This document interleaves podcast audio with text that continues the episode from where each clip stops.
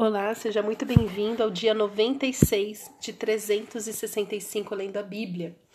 E então, Davi, no capítulo. É, para hoje, nós estamos em 2 Samuel, para hoje são os capítulos 4, 5, 6 e 7. Então, aqui, Davi, no capítulo 5, nós lemos que ele é ungido rei em todo Israel. Então, o primeiro lugar que ungiu, que ele, onde ele foi ungido, foi em Judá, ou seja, foi uma partezinha ali, e teve guerra entre a casa de Davi e a casa de Saul por muito tempo, até que Esbocete é morto, e aí Davi é ungido rei em todo Israel. No capítulo 5, no verso 4, nós lemos: Davi tinha 30 anos de idade quando começou a reinar, e reinou durante 40 anos. Em Hebron, reinou sobre, reinou sobre Judá sete anos e seis meses. Em Jerusalém, reinou trinta anos sobre todo Israel e Judá. Então, se a gente comparar, Saul reinou quanto tempo mesmo? Reinou por 42 anos. Se Davi tinha 30 anos quando começou a reinar, Significa o que, gente? Vamos fazer contas. Se Davi começou a reinar com 30, mas Saul reinou com, por 42 anos, significa que é, com 12 anos de reinado de Saul, Davi estava nascendo. Que doido, né? 12 anos do reinado de Saul. É que a Bíblia assim não deixa muito claro pra gente as datas certinhas, tipo, ah, foi com tantos anos, tal. Mas pensa, 12 anos do reinado de Saul, quando Davi estava nascendo. Davi deve ter sido ungido rei ali entre seus 15 e 18 anos, né? E aí se, é, Saul, Saul perseguiu Davi aí por uns 12 a 15 anos. Então, gente, o tempo, tudo isso para falar que o tempo do Senhor é perfeito. Ele é soberano sobre todas as coisas. De repente, o que você está passando hoje, você olha ao seu redor e fala assim: não tem solução. Mas de repente, a solução para o seu problema está nascendo agora. E no tempo certo ele vai amadurecer e vai dar tudo certo. E é por isso que a palavra do Senhor diz: não olhe as circunstâncias, não ande ansiosos por coisa alguma, mantenha o seu, o seu foco em Jesus que Jesus é soberano. Aquele que se esconde é, no esconderijo do Altíssimo, à sombra do Onipotente, esse pode descansar, esse está seguro. Então, veja bem, Davi tinha 30 anos quando reinou, começou a reinar. Cara, é muito doido isso, é muito incrível assim a soberania do Senhor. E é por isso que nós precisamos da palavra de Deus. Porque se a gente lê corrido a palavra de Deus, sem prestar atenção nesses detalhes, a gente vai achar que tudo aconteceu em cinco anos. Não é? Eu, eu tinha essa impressão. Assim, ah, Saul pecou, desobedeceu, Samuel falou para ele: Olha, Deus está te rejeitando como rei, porque você desobedeceu. Obediência eu quero, não sacrifícios. Tenho mais prazer na sua obediência do que no seu sacrifício. Deus disse isso para Saul e falou assim: já tive um outro rei. Talvez, isso sou eu falando, tá? Não li isso em um livro específico, não sou especializada nessas coisas de data. Mas talvez quando isso aconteceu era exatamente quando Davi estava nascendo. E entre o Senhor falar aí, talvez, tá? De novo, um grande talvez aqui, né? Não, se você é um teólogo e fala, ai, nada a ver que você tá falando, tô falando da minha percepção. é, então, é, talvez neste momento Deus falou assim: Eu vou tomar providência. E aí nasce Davi. Assim como foi com Moisés. Lembrando que entre Moisés nascer e ele ser chamado para libertar o povo se passaram 80 anos. 80 anos. De uma grande chacina de crianças, de bebês. 80 anos. Deus não perde a mão. Deus não está atrasado. O Senhor é soberano e Deus fala sobre o nosso futuro para que a gente descanse nele hoje. Nele hoje. Eis que mandarei um anjo adiante de vocês, um anjo já vai na nossa frente, abrindo o caminho. Amém? E aqui no capítulo 6 fala sobre Davi trazer a arca do Senhor. Então, assim, os filisteus, eles tinham roubado a arca, né? Lembra? Os filisteus roubaram a arca e depois deu ruim quando eles roubaram a arca, porque veio, nossa, veio muitas doenças sobre eles, as pessoas começaram a morrer, eles falaram, sai essa arca daqui. Então a arca, é, a arca, ela estava fora da onde ela deveria estar. E Davi, pelo amor dele, pelo temor dele o Senhor, no capítulo 6, nós lemos o seguinte: Mais uma vez, Davi reuniu todos os escolhidos de Israel em número de 30 mil.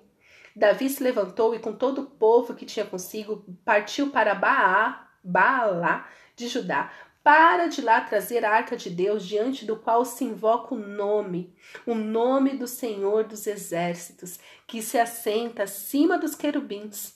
Puseram a arca de Deus numa carroça de bois novo e a levaram da casa de Abinadab, que ficava numa colina. Uzá e Aiô, filhos de Abinadab, conduziam aquela carroça levaram a carroça de bois com a arca de Deus da casa de Abinadab, que ficava na colina, e Aiô ia adiante da arca. Davi, toda a casa de Israel se alegravam diante do Senhor com todo tipo de instrumentos de madeira de faia, com harpas, liras, tamborins, pandeiros e símbolos. Quando chegaram à eira de Nacon, Uzá estendeu a mão para segurar a arca de Deus, porque os bois tropeçaram. Então a ira do Senhor se acendeu contra Uzá e Deus o feriu ali por causa de irreverência. E Uzá morreu ali ao lado da arca de Deus. Davi ficou irado porque o Senhor havia irrompido contra Uzá e chamou aquele lugar de Pérez Uzá até o dia de hoje. Então pausa para dizer que o Senhor ele feriu Uzá por causa do que? De irreverência irreverência. Então, aqui mostra, né, Davi estava ali todo alegre, levando, mas ele não tinha consultado a Deus perguntando, Senhor, como nós devemos levar a sua arca? Estava apenas festejando, estava apenas fazendo de qualquer jeito. Então, aqui o que o texto nos diz é que Deus feriu por causa de irreverência. Isso me faz pensar se será que temos tido uma vida de reverência? Temos vivido um evangelho de oba-oba, um evangelho, um evangelho de uma graça sem uma graça que, que não te fortalece em nada, uma graça de libertinagem, não uma graça de liberdade. E o Senhor nos chama sim para ter uma vida de reverência. Você tem que saber quem é o seu Senhor, quem é o Senhor dos exércitos. Nós principalmente nós, os brasileiros, nós precisamos saber o que, que é honra. Eu já falei isso aqui, nós não sabemos honrar e muito menos ter uma vida de reverência e não uma reverência de, de se prostrar diante de ídolos, de medo. Não, reverência é um lugar de amor, é um lugar de, de santificação, é ter uma vida em santidade. Então, naquele dia, verso 9, Davi teve medo do Senhor e disse: Como poderei levar comigo a arca do Senhor? Davi não quis levar a arca do Senhor para junto de si na cidade de Davi, mas fez com que fosse levada para a casa de Obed-edom, o geteu. Assim a arca do Senhor ficou na casa de Obed-edom, o geteu, durante três meses. E ao Senhor o abençoou e a toda a sua casa. Então, é, quando nós nos deparamos com algo assim de que o Senhor né, fere e a, e a gente não sabe o que está acontecendo exatamente, devemos fazer como Davi. Davi não desistiu de trazer a arca, ele não desistiu. Muitas pessoas abandonam a igreja por muito menos qualquer coisinha de ai, eu não sei se esse Deus é o Deus para mim. Ai, Jesus não olha para mim. Ai, Jesus não vai com a minha cara. Ai, eu sei que Jesus me ama, mas Jesus não faz milagres na minha vida. Não. Nós não devemos nos conformar de não estar 100% no Senhor. Não devemos nos conformar. Aquele lugar ali, ainda ali na casa de Obed-edom, ainda não era o lugar para ficar a arca de Deus. No verso 12 nós lemos: Avisaram o rei Davi dizendo: O Senhor abençoou a casa de Obed-edom e tudo que ele tem, por causa da arca de Deus. Então Davi foi e com alegria trouxe a arca de Deus, da arca de Obed-edom, à cidade de Davi. Davi não desistiu de trazer a arca. E nós nunca devemos desistir de amar o Senhor, de estar com o Senhor, de nos render ao Senhor. Se alguma coisa na nossa vida saiu do trilho, se alguma coisa não deu certo, ah, devemos buscar mais ainda Deus. Devemos mais do que nunca falar: Senhor, me mostra como eu posso ter mais de ti. Neste caso aqui, a arca, mas hoje nós somos templo do Espírito Santo. Senhor, me mostra como podemos te amar mais, Senhor. Como podemos ser, ter mais da tua palavra, ter mais da tua presença, ter mais do teu amor. Porque quanto mais pedimos, mais buscamos, mais o Senhor derrama, porque Ele é o que? Abundante, infinito, eterno, misericordioso. Então, Davi lá, depois desse tempo de três meses que ele ficou calculando como trazer a arca, ele foi com alegria, ele não foi com birra, falando: ai Deus, ai, tá vendo? O Senhor só abençoa os outros. Eu querendo trazer o Senhor para perto de mim, mas o Senhor não quer vir. Não, ele foi com alegria.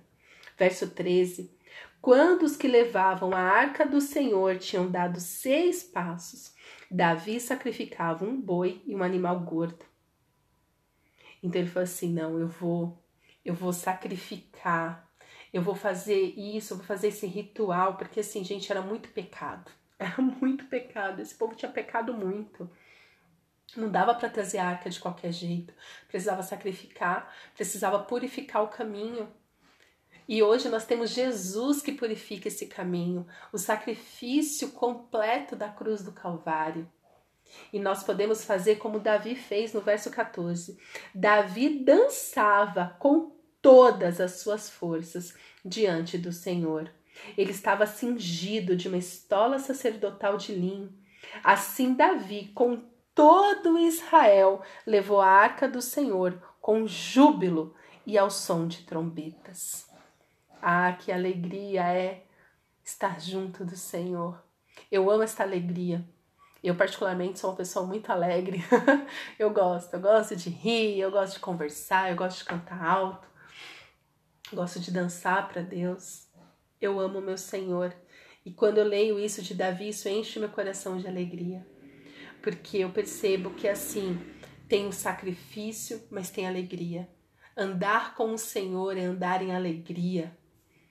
Por mais que as circunstâncias ao nosso redor, como temos vivido nesses dias maus, são cruéis. Temos vivido tempos cruéis, dias cruéis. Mas o Senhor é a nossa força, a nossa alegria. Nele podemos nos alegrar.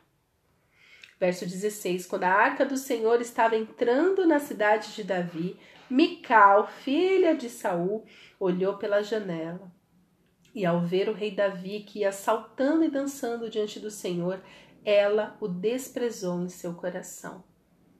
Mical desprezou Davi por Davi amar o Senhor, por Davi se alegrar no Senhor. Então não pense você que o seu amor ao Senhor vai trazer, é, vai inspirar outras pessoas a amarem o Senhor também. Não, tem gente que vai olhar a sua vida com o Senhor e vai te desprezar por isso. E nós temos que estar preparados para isso. Se rejeitaram Jesus, se crucificaram Jesus, você está o quê? Está limitando a sua adoração a Deus para não ser rechaçado? Está com medo das críticas? Ai, no louvor eu não levanto as minhas mãos que as pessoas ficam me olhando. É sério? Você está indo na igreja para cultuar a Deus? Ou por, ou para ser visto pelas pessoas, para fazer bonito para as pessoas. Mical era esposa de Davi. Davi reivindicou Mical depois que Saul morreu, falando: Não, ela é minha esposa, eu quero ela de volta. Ela já estava até casada com outro. Olha que doideira. Não, a esposa é minha, pode devolver. E ela voltou a ser casada com Davi. Verso 17: Levaram a arca do Senhor e a puseram no seu lugar, no meio da tenda que Davi tinha preparado para ela. Então Davi trouxe holocaustos e ofertas pacíficas diante do Senhor. Depois de trazer os holocaustos, as ofertas pacíficas, Davi abençoou o povo em nome do Senhor dos Exércitos e repartiu todo o povo e a toda a multidão de Israel, tanto homens como mulheres, e a cada um um bolo de pão, um bom pedaço de carne e paz. Então todo o povo se retirou, cada um para a sua casa. Amém. Amém. Mas a história não termina por aí. Verso 20: Quando Davi regressou para abençoar a sua casa, e Mical, filha de Saul, saiu ao seu encontro e lhe disse: Que bela figura fez o rei de Israel no dia de hoje, descobrindo-se diante das servas de seus servos, como se descobre um sem vergonha qualquer. Gente, olha isso. Mical, querida, o que, que você está falando com o rei Davi? Então pode ser que a sua adoração a Deus, a sua vida extravagante diante do Senhor seja escândalo para pessoas que estão perto de você. Lógico, a palavra de Deus também diz que nós não devemos escandalizar, mas escandalizar sim, né? Com comida, com bebida, com roupas. Mas adoração ao Senhor, cuidado. Porque tem gente que fala, ah, eu não faço isso para não escandalizar. Mas, ei, você está adorando a quem? A Deus ou as pessoas? E Mical falou, chamou ele assim, como se descobre um sem vergonha qualquer. Chamando de Davi de sem vergonha. Gente, que doido. Então, de novo, pode ser que pessoas ao seu redor vão te repreender. Mas cuidado, conversa com Deus sobre isso. Eu, por eu ter essa minha personalidade muito extravagante, tem coisas que eu falo, Senhor, eu tô envergonhando o seu nome. Porque Deus me livre envergonhar o nome do Senhor, escandalizar o nome do Senhor. Mas enquanto o Senhor não me para na adoração, na alegria que eu tenho nele, porque eu sou dessas pessoas que eu sou bem positiva, eu sempre acredito que Jesus vai fazer um milagre. Qualquer coisa que você fale para mim, eu falo, olha, Jesus pode resolver isso. Jesus é a resposta para essa oração. E isso é escândalo para alguns, porque ainda tem pessoas que falam assim para mim, ai, mas tem que fazer cirurgia, né?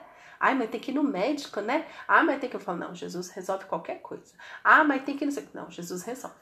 Jesus resolve tudo. Mas enfim, continuando. Verso 21. Mas Davi disse a Mical: Eu fiz isso diante do Senhor que me escolheu em lugar de seu pai e de toda a casa dele, ordenando que eu fosse príncipe sobre o povo de Israel. Detalhe: príncipe, porque somente Deus é rei. Sobre Israel, foi diante do Senhor que eu me alegrei, e me farei ainda mais desprezível, e me humilharei aos meus próprios olhos. Quanto às servas de quem você falou, serei honrado por elas. Será que você teria essa coragem de falar para que nem Davi? E me farei ainda mais desprezível, e me humilharei aos meus próprios olhos. É nisso aqui que a palavra de Deus diz: aqueles que se humilham são exaltados. Aqueles que se humilham. Aqueles que têm um coração quebrantado diante de Deus é que são exaltados. Verso 23: Mical, filha de Saul, não teve filhos até o dia da sua morte. Não falou que ela era estéril não falou que Mical era estéril, mas falou que ela não teve filhos.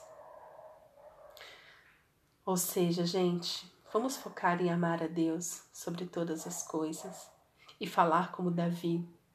Me, tornar, me humilharei ainda mais, me tornarei ainda mais desprezível aos meus próprios olhos. Mas diante do Senhor, do meu Deus, eu sempre me alegrarei. Sempre, sempre prestarei louvores, Sempre exaltarei o nome do Senhor, sempre me alegrarei nele, o Deus da minha salvação. Amém. Pai, obrigada pela tua palavra. Nos alegramos em ti, Senhor, porque sabemos que do Senhor vem tudo de bom que temos. Tudo que há de bom em nós vem de ti. Nos ajuda, Senhor, a ter essa vida rendida aos teus pés, como Davi tinha. Nos, nos leva, Senhor, até este lugar de adoração extravagante. Uma adoração, Senhor. Uma adoração verdadeira, genuína. Uma adoração que realmente se alegra de estar na tua presença. É o que eu te peço, Pai, em nome de Jesus. Amém.